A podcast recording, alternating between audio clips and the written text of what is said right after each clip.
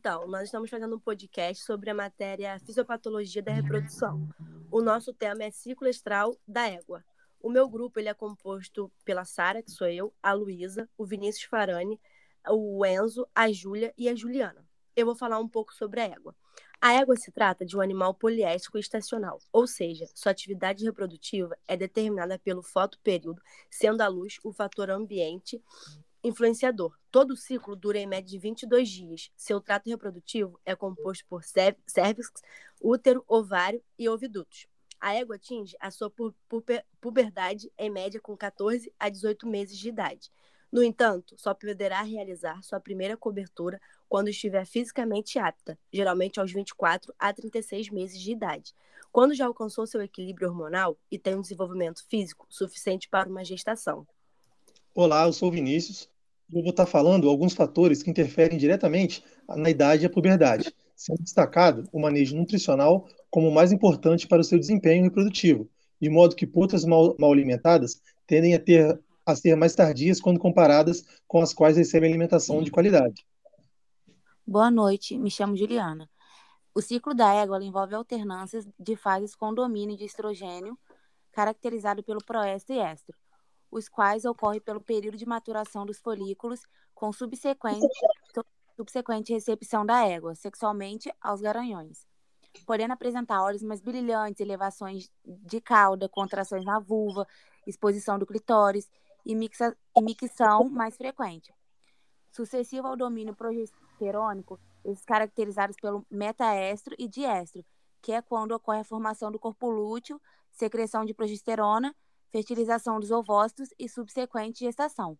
O período de inatividade reprodutiva é o anestro, no qual existe uma inatividade ovariana com baixos níveis séricos de progesterona.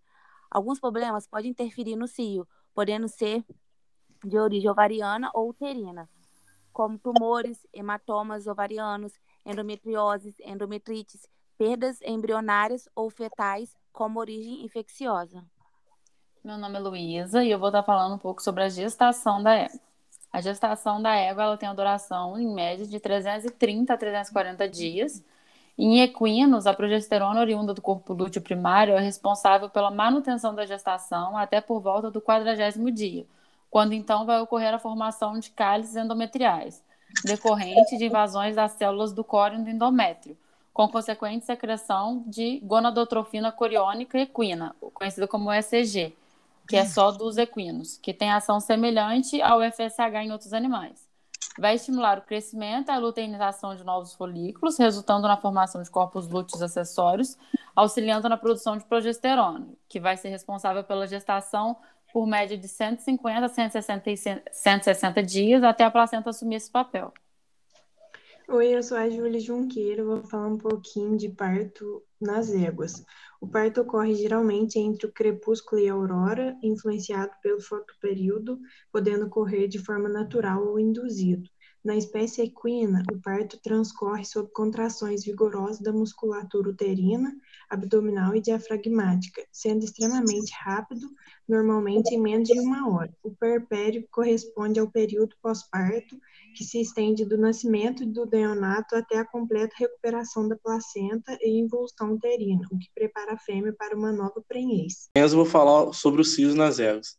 As éguas manifestam o cio acompanhado por ovulação, 5 a 12 dias pós-parto, que é conhecido como cio do potro, sendo específico da espécie. A utilização desse cio pode ser vantajosa, pois a cobertura possibilitará a produção de um potro por ano, reduzindo o intervalo entre partos.